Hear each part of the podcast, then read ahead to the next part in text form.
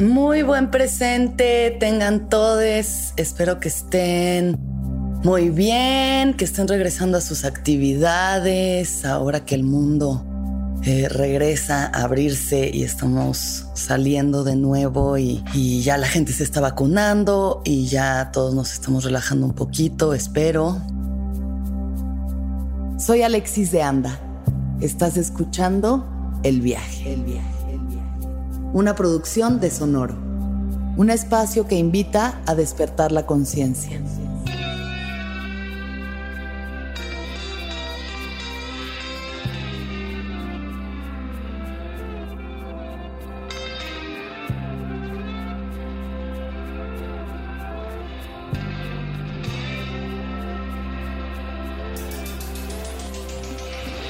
y que veamos un, un presente chido, un presente chido para que todos salgamos adelante juntos.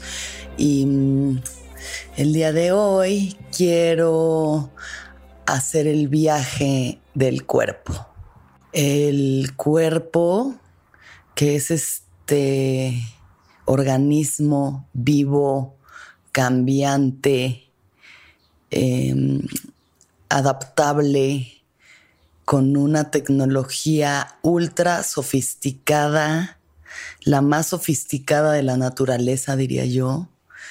Eh, la forma en la que todo funciona perfectamente, que cicatriza, que sana, que busca de cualquier forma recuperarse de la falta de balance, de equilibrio, de la enfermedad, del dolor el cuerpo que es nuestra navecita para transitar en esta dimensión, es nuestro trajecito espacial, el único con el que podemos disfrutar de todas las cosas a través de los sentidos, del café, de la música, de un atardecer, de los abrazos, de los besos, de bailar, de ver una peli, de dormir, de cagar.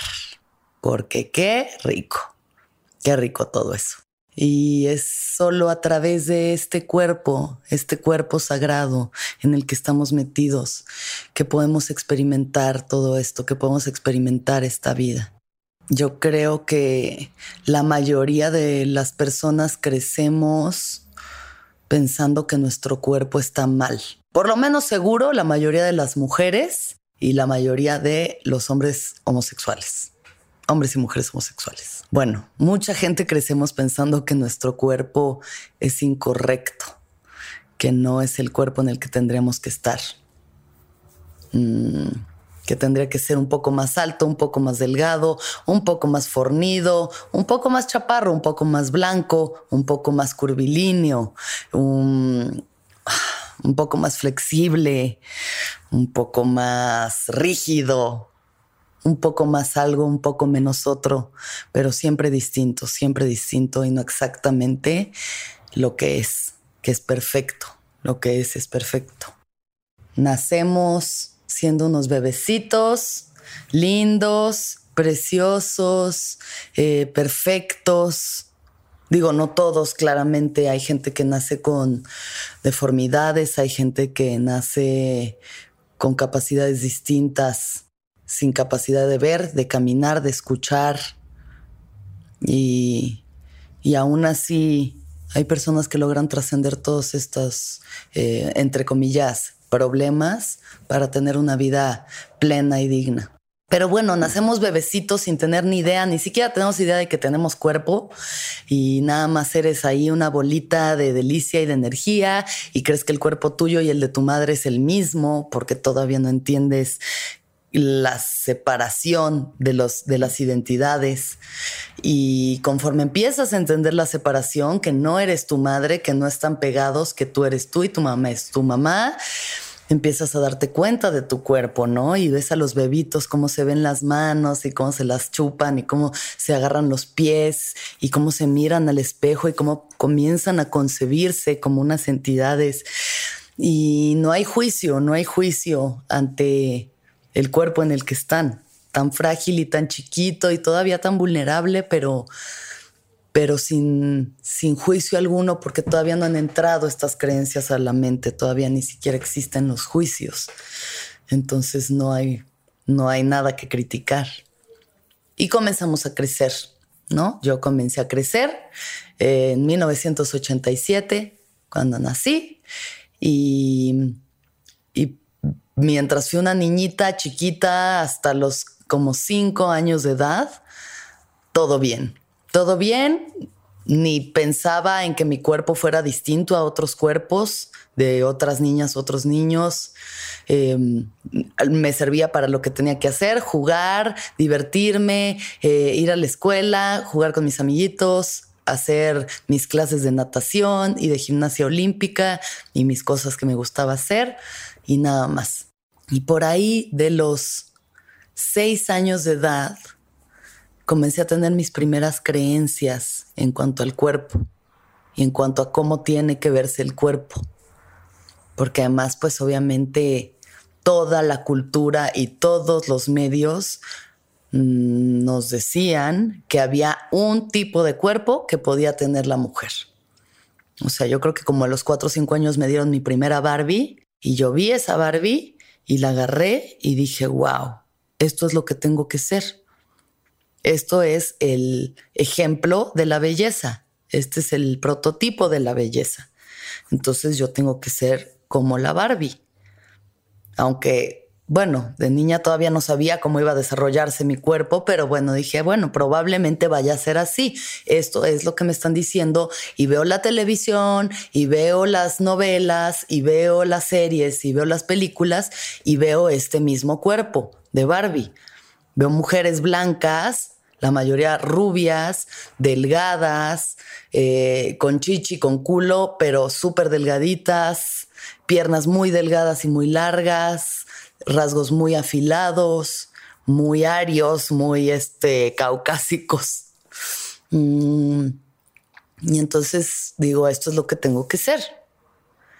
Y también entran las creencias de mi madre porque generalmente la forma en la que nosotros opinemos sobre nuestros cuerpos y sobre todo sobre nosotros es a través de la imagen que nos dieron nuestros padres o las personas que nos criaron.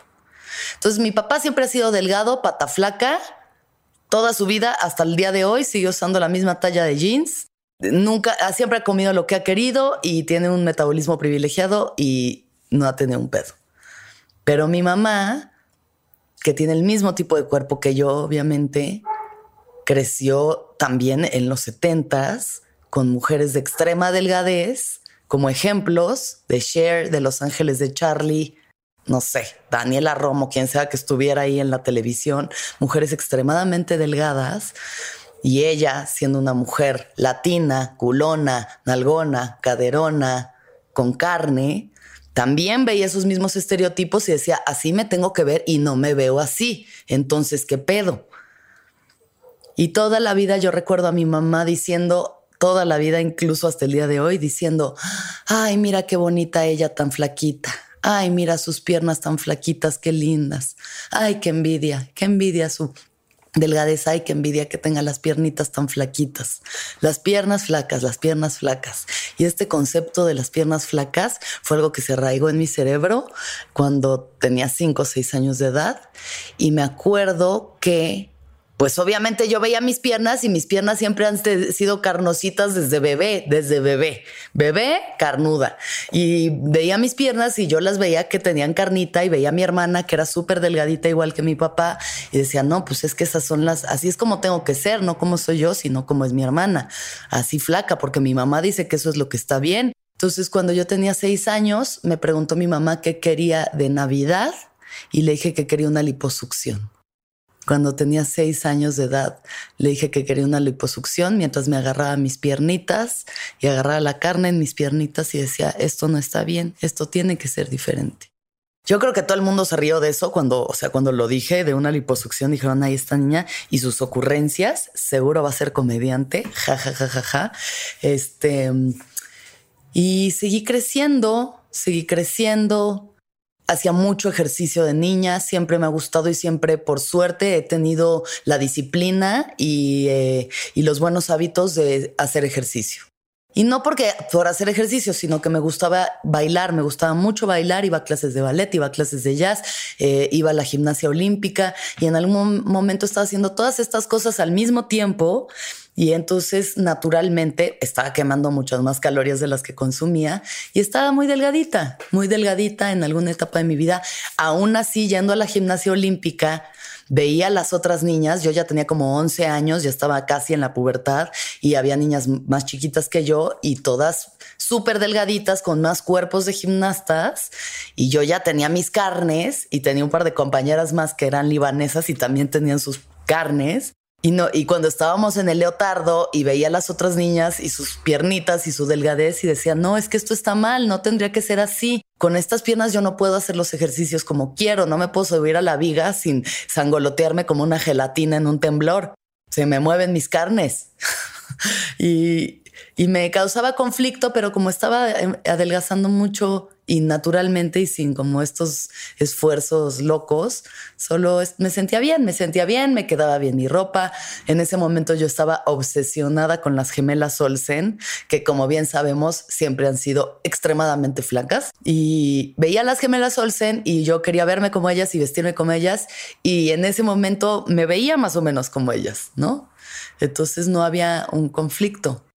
Pero luego llegué a la adolescencia y con la adolescencia llegaron las hormonas y con las hormonas pues llegó el, el cambio, el cambio de mi cuerpo y un poco más de curvas y, y me empezaron a salir chichis, no muchas hasta la fecha, no muchas, pero bueno, algo, y culo, y piernas, y caderas.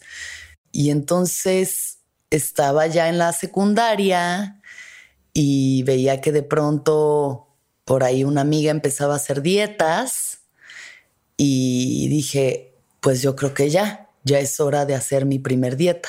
Mi cuerpo estaba perfecto, mi cuerpo estaba bien, pero no checaba con lo que yo estaba viendo en la televisión en ese momento, que era Anaí en Rebelde, pesando 30 kilos y, con la moda de heroin chic de los 2000 y con Kate Moss y con estas mujeres de extrema delgadez, cómo pasó esta tendencia con la Paris Hilton y Lindsay Lohan y todas estas morras que de pronto se empezaron a chupar, chupar, chupar y ya eran como unos esqueletos con unos lentes de sol gigantes, un cigarro en la boca y un Starbucks en la mano.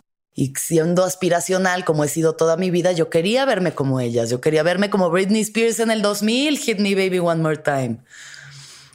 Y entonces dije, voy a hacer dieta por primera vez. Estaba a punto de cumplir 15 años. Y entonces, eh, para mi cumpleaños de 15, mi meta era estar súper flaquita y verme espectacular y sentirme lo máximo. Así que hice mi primer dieta alrededor de casi los 15 años. Y mm, mi dieta consistía en, obviamente jamás fui con un nutriólogo ni mucho menos. Mi dieta consistía en no desayunar, me tomaba un café en la mañana porque la gastritis no puede esperar un café y luego no comía nada en la mañana. En la tarde comía un pedazo de carne o de pescado, de pollo y tantita lechuga. Y en la noche me comía un eh, bowl como de zanahoria rallada y un chocolate estaba empezando a fumar cigarro, entonces el cigarro me quitaba el hambre, entonces fumaba cigarro, tomaba café y no comía y claramente empecé a enflacar, enflacar, enflacar, súper rápido, favorecida por el metabolismo de mis 15 años y en un mes había bajado yo creo que como unos 6 kilos. Empecé a enflacar, se me empezó a caer el pelo un poco, ya como en esas, o sea, como al mes ya empezaba a caérseme el pelo. Cuando me paraba muy rápido se me ponía todo negro, estaba cansada y mareada, pero me veía espectacular, ¿no? En mi cabeza yo me veía top y llegué a mis 15 años flaquísima, mm, sintiéndome lo máximo, la reina de la fiesta y en cuanto pasé esa meta que me había puesto a corto plazo, volví a comer y me fui al otro extremo y empecé a comer con ansiedad. Porque siempre he tenido ese vínculo, ¿no? Ese vínculo ansioso de la comida y mis emociones. Entonces, si me empiezo a sentir ansiosa, ¿cómo? Si me empiezo a sentir aburrida, ¿cómo? Si no sé qué estoy sintiendo, ¿cómo? Em, picoteo, picoteo y agarro un pedacito y como que me engaño a mí misma y entonces agarro un pedacito de una cosa y un pedacito de otra y una mordida de otra y un puñito de otra y, y en mi cabeza todas estas cosas no cuentan porque solo son pedacitos y como nunca pasan por un plato, entonces no tienen calorías, según yo. Y pues subí de, de peso otra vez. Y fue como un rebote y subí de más. Y de repente ya no me quedaba mi ropa. Y entonces empieza lo que fueron alrededor de 15 años de dietas extremas, de matarme de hambre por épocas, bajar de peso o hacer ejercicio compulsivamente y luego sufrir de estos eh, brotes de ansiedad y comer, comer, comer, comer y, la sociedad me seguía diciendo, tienes que ser delgada, tienes que ser delgada, tienes que tener estos cuerpos que casi no tienen curvas, que casi no tienen tetas, que no tienen culo, que se asemejan más al cuerpo de una niña adolescente que al de una mujer. Casi, casi como no crezcas. Porque al final la industria de la moda, que es la industria que dicta eh, esa apariencia, esa, esa estética de los cuerpos, diseña para cuerpos que son casi andróginos, que son cuerpos como de pubertad, adolescencia, andróginos, porque pues muchos de los diseñadores de moda han sido pues señores medio pedófilos que les gustaban los chavitos y querían que todos y todas nos viéramos como chavitos. Y no es sano, no es sano que hayamos crecido viendo desfiles de Victoria's Secret y viendo pasarelas y pensando que así nos tendríamos que ver absolutamente todas cuando no hay forma, no hay forma, la genética no nos favorece a todos así y es el mínimo porcentaje de la humanidad los que tienen ese tipo de cuerpos, pero es el único que ha sido representado para nosotros. Entonces el tener un cuerpo distinto ha sido yo no quepo aquí. Yo no, no me estoy viendo representado, entonces no existo, entonces está mal la forma en la que existo. Y fueron 15 años de estar sintiéndome incómoda con mi cuerpo constantemente, constantemente batallando contra lo que soy. Em, hice muchas dietas muy raras, o sea, entre ellas tuve como dos años en los que estuve yendo a una cosa a la que yo llamo las cachetadas, en las que iba con unas señoras a una casa de lunes a viernes a que me pesaran me, dieron una dieta que era bastante sencilla. O sea, como que la gran clave era no comer carbohidratos después de las seis de la tarde, pero era una dieta muy básica. Todos los días iba, me pesaban y luego me tenía que encuerar y en calzones y en brasier me cacheteaban las lonjas. Me cacheteaban la no. Me cacheteaban las lonjas como, como que eso se supone que te movía la grasa y te moldeaba y tenía que hacer unas respiraciones de fuego como estas del yoga y, de lunes a viernes iba. Entonces de lunes a viernes tenía una persona pesándome y lo que funcionaba de eso era que alguien estaba llevando la contabilidad de que yo hiciera bien mi dieta, porque cuando no la hacía subía de peso y se empezó a volver una cosa obsesiva. O sea, dos, tres meses le hice súper bien, bajé de peso un buen, me sentí otra vez, según yo, ahora sí este es el cuerpo que debo de tener, lo estoy teniendo, pero cada vez que no hacía la dieta bien, que me salía, que no, eh, subía tantito de peso, entonces ya era una cosa obsesiva de estarme pesando todos los días, de si había subido 100 o 200 gramos, ponerme de malas, estar todo el tiempo pendiente y paranoica de no subir ni un gramo. Y eso se vuelve una neurosis y una locura insostenible. Entonces fui, iba y regresaba a este lugar durante un par de años. En ese momento también estaba en esta maravillosa relación Chernobyl, eh, tóxica, tóxica a nivel Chernobyl, en la que mi exnovio eh, hacía muchos comentarios sobre mi cuerpo ¿no? Constantemente, si obviamente si, si adelgazaba me decía, ay, qué bien te estás viendo, qué bien, te ves guapísima, me encanta. Y cuando subía de peso era como, oye, como que este, ya estás subiendo, ¿no? Y en algún momento me dijo una cosa muy dolorosa, muy fea, y me dijo que ya estábamos muy mal él y yo, y me dijo que ya no estábamos cogiendo chido porque yo ya no estaba chida. Y entonces todos esos problemas emocionales que estábamos teniendo los adjudicó a mi físico y a que yo hubiera subido unos kilos, unos kilos de peso.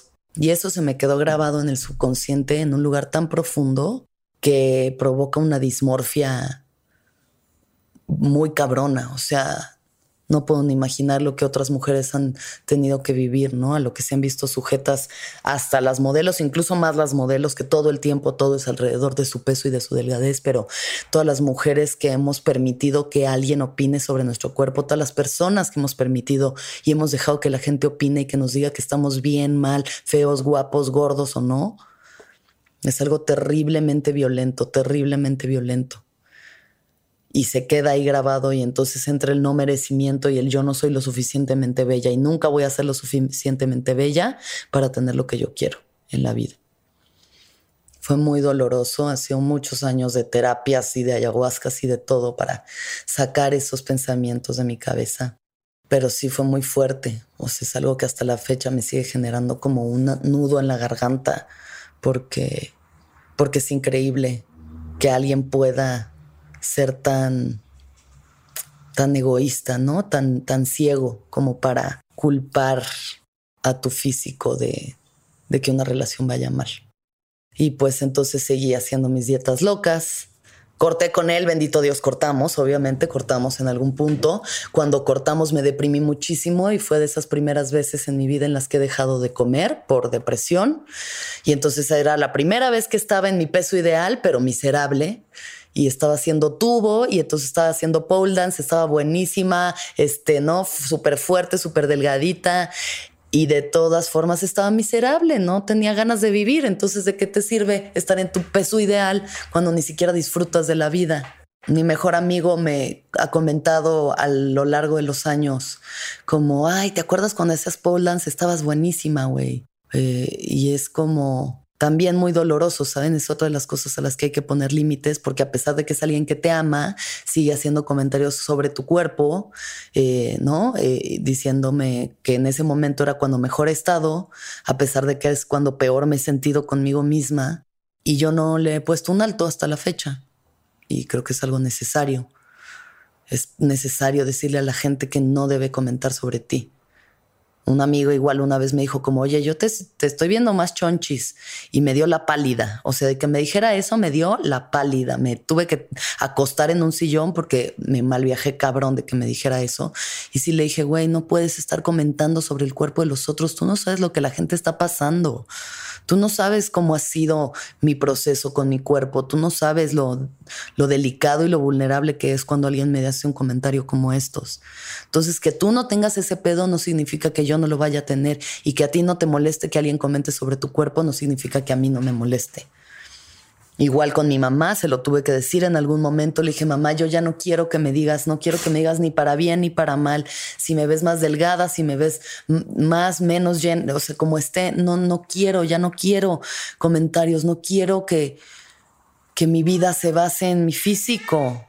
No quiero que mi vida se base en cómo me veo cuando yo sé, porque lo sé, porque yo sé que somos mucho más que este cuerpo que habitamos que nuestra alma es lo más importante, nuestra alma, nuestra energía, cómo irradia esa energía, cómo hacemos sentir a la gente, la alegría que hacemos vivir a los demás, la que vivimos nosotros, eso es lo que más importa sobre nosotros, que seamos personas bellas, nuestras mentes, nuestra creatividad, el arte que logramos hacer. Y pasamos tanto tiempo a veces pensando en cómo nos vemos que no le dedicamos tiempo a cómo nos sentimos por dentro, a nuestro mundo interior. Entonces todavía sujeta a todas estas presiones y más obviamente siendo una figura pública, una persona que cuya imagen se representa constantemente en los medios. Pues he batallado mucho con eso, ¿no? Con sentirme cómodo en mi cuerpo, en cómo me veo, en cómo me siento. he seguido haciendo esas dietas locas hasta alrededor de los 30 años, 31, que dije, ya, güey, ya estoy cansada, estoy tan cansada, estoy tan cansada de pensar que está mal, que este cuerpo hermoso y sagrado que habito está mal, que es incorrecto, porque si este cuerpo está mal, entonces toda mi experiencia está mal. Entonces nada en mi vida está bien. Si no estoy cómoda en el cuerpo en el que habito, entonces no estoy cómoda con la vida. Estoy negando la vida misma al negar mi propio cuerpo. Y me cansé, y por suerte, la edad de algo sirve, la experiencia, la madurez de algo sirve y sirve para relajarse y para estar dejando de compararse con los otros. Mm, hace poco tuve una sesión de fotos con otras mujeres para el Día de la Mujer. Hicimos unas fotos con una fotógrafa muy chida que se llama Anna Hop. Y pues éramos varias mujeres, pero entre esas varias mujeres tampoco había cuerpos tan diversos. Realmente no había cuerpos tan diversos. Realmente, pues me enfrenté a eso, a uno de mis mayores miedos e inseguridades, que era estar semidesnuda ante un grupo de mujeres que son todas eh, muy delgadas en el estereotipo que yo siempre creí que tenía que estar, ¿no? Mujeres que pesan entre 40 y 55 kilos. Y yo la verdad es que siempre he oscilado entre los 60 y los 65 kilos. Y, y, esta constante batalla por pesar menos de eso, ya dije, yo no me vuelvo a pesar, no me he vuelto a pesar desde hace años, o sea, llevo años sin pesarme, sin hacer estas dietas poseídas, Mejor me, he aprendido a querer como soy, a querer con el cuerpo que tengo, asumir que es el cuerpo de una mujer, no es el cuerpo de un adolescente, no es el cuerpo de una niña, es el cuerpo de una mujer, una mujer con curvas, una mujer con carne, una mujer con piernas. Y está bien. Y me ha ayudado mucho ver la visibilización que vivamos ahora en una etapa en la que los cuerpos ya son diversos, donde ya se ven representados en todos los medios, donde ya podemos ver tantos cuerpos distintos y tantos ejemplos de empoderamiento, ayuda mucho. A mí la verdad es que Nati Peluso me ha revivido. Revivido. Porque a pesar de que ya las curvas venían eh, ganando poder a lo largo de los años, ¿no? Desde Jennifer López y luego las Kardashians, yo tampoco me sentía representada por ellas, porque yo no tengo el cuerpo de J. Lo, que es una, está más maciza esa señora a sus 50 años que yo a mis 20 y las Kardashians están todas hechas de silicón, no me representaban, no me sentía ahí vista, visibilizada. Y de pronto llega esta mujer, Nati Peluso, con sus carnes y comiendo carbohidratos y con su celulitis y con sus movimientos y sus curvas y su delicia. Y la veo empoderarse a través de ese cuerpo y digo, sí, por fin, bendito Dios, aleluya. Ya, le encontré, esta era y ha sido mucha paz, mucha paz y mucha delicia pensar que por fin podemos dejar de matarnos de hambre, dejar de matarnos haciendo ejercicio, dejar de encogernos, dejar de, de, ocupar espacio, porque justo lo que necesitamos es ocupar espacio es estar presentes, es pisar fuerte y estar arraigadas y abrazadas en nuestro ser y en nuestro cuerpo, sea cual sea. Y qué rico, y qué rico la carne, y qué rico las tetas, y qué rico si eres delgadita, y qué rico si eres musculosa, y qué rico si tienes el cuerpo que tengas, qué rico. Hay que quererlo y hay que amarlo porque nosotros estamos hechos de todo lo que consumimos, tanto de alimentos como de música, como de medios, como de pensamientos. También nos alimentamos de nuestros pensamientos todo eso afecta nuestra energía, todo eso son ondas que afectan nuestra energía. En vez de decirle gracias, gracias por sostenerme, gracias por contenerme, gracias por dejarme andar por el mundo, por mantenerme sana, por mantenerme segura, viva, fuerte, por dejarme abrazar, por dejarme sentir placer, por dejarme llorar, nadar en el mar, correr, bailar, cantar, Gracias, gracias, cuerpecito santo, sagrado, gracias, gracias, templo hermoso en el que habito, gracias, gracias, gracias. Y cada día intento vivir más alineada a ese tipo de pensamientos. No todos los días pasa, claro que hay días que me siento hinchada y que me siento bien truda y que no me queda chida la ropa y que digo, oh, y ya, y en esos días, especialmente en esos días, me intento ver más bonita que nunca, intento quererme más que nunca y aceptar, hoy no me siento chida y está bien, porque como todo cambia. El cuerpo es un organismo biológico, biodegradable, cambiante, tres, cuartos de agua, todo el tiempo está cambiando. Y a veces estamos más delgaditos y a veces estamos más gorditos y a veces tenemos más o menos o lo que sea, más blanditos, más duros, lo que sea pero aquí estamos. Y aceptar esos cambios, porque van a venir más, va a venir la edad y va a venir la, vejez. Mm, una vez estaba en Los Ángeles con una amiga que quiero mucho y estábamos en un spa coreano Los spas coreanos tienen, ajá, como área de hombres y área de mujeres y son pues como unos vapores muy grandes y tienen unas tinas y así. Y entramos ella y yo, obviamente a la parte de mujeres, y todas las mujeres están desnudas adentro. Entonces ella y yo nos desnudamos también. Y pues obviamente al principio es como, ay, no, ay, el pudor y jijiji, ay, no, qué pena. Y después de cinco o diez minutos te das cuenta de que a nadie le importa y que al final todos los cuerpos son más o menos iguales unos más grandes, unos más chiquitos, pero son solo cuerpos, solo cuerpos, solo piel, carne, huesos. Y no hay pedo, o sea, como que ya llegas a esa normalidad en la que todos los cuerpos están bien y te sientes normal estando en esa desnudez.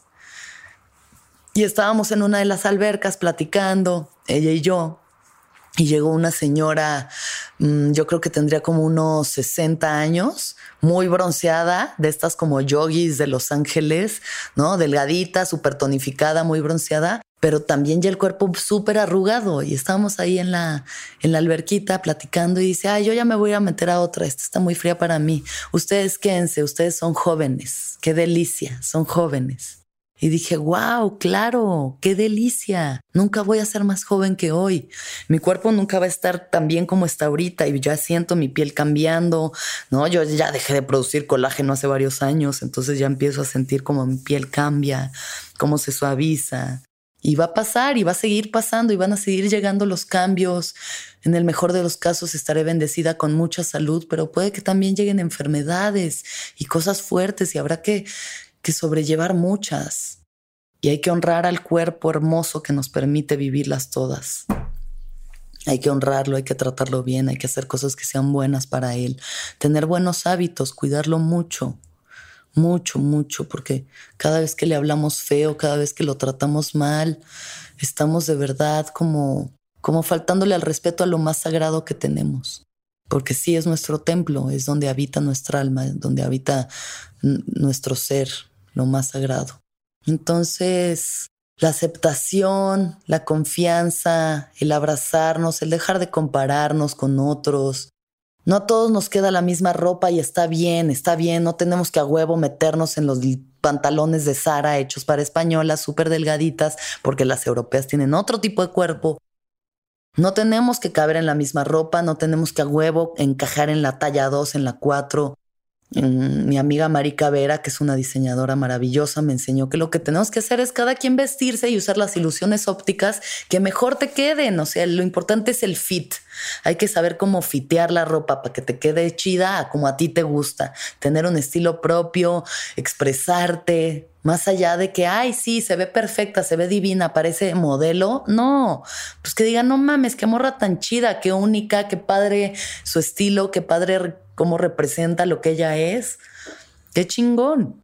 Y así querernos, querernos en el estado en el que estemos en este momento, querernos en la salud, querernos en la enfermedad, hasta que la muerte nos transforme. Porque va a pasar. Mm, así que, pues nada, invito a todos a que a que reevalúen la relación que tienen con su cuerpo, los pensamientos que tienen sobre él. Eh, cuando uno cede, las cosas se transforman. A veces en esa resistencia de a huevo quiero, es que quiero ser así, quiero verme así, quiero verme así, como que hasta lo aprietas y lo, lo bloqueas, pero en el ceder las cosas dejas que se transformen en lo que tienen que ser, hagan ejercicio que disfruten, coman cosas ricas, que los nutran, que les hagan bien, naden, tengan a su cuerpito en la naturaleza de pronto, abracen un árbol, caminen con los pies descalzos en la tierra y agradezcanle a nuestra madre que, que también nos parió, a nuestra madre tierra que nos parió y que nos tiene aquí. Hay que querer mucho estos cuerpos, mucho, mucho, mucho. Es la única forma de vivir esta experiencia humana y merece todo el respeto, todo el amor, todo el cuidado que le podamos dar porque mientras más sano y bien esté nuestro cuerpo, más sano y bien estará nuestra mente y nuestro corazón, y más sano y bien estará nuestra humanidad y nuestro planeta Tierra. Muchas gracias por escucharme una vez más.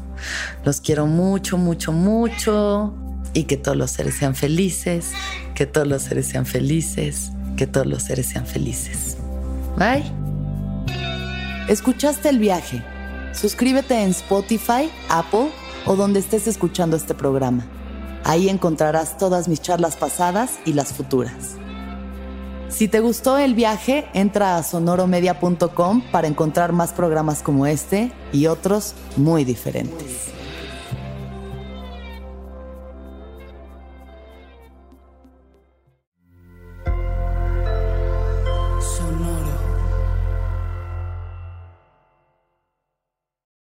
Lucky Land slots, you can get lucky just about anywhere. Dearly beloved, we are gathered here today to. Has anyone seen the bride and groom? Sorry, sorry, we're here. We were getting lucky in the limo and we lost track of time. No, Lucky Land Casino, with cash prizes that add up quicker than a guest registry.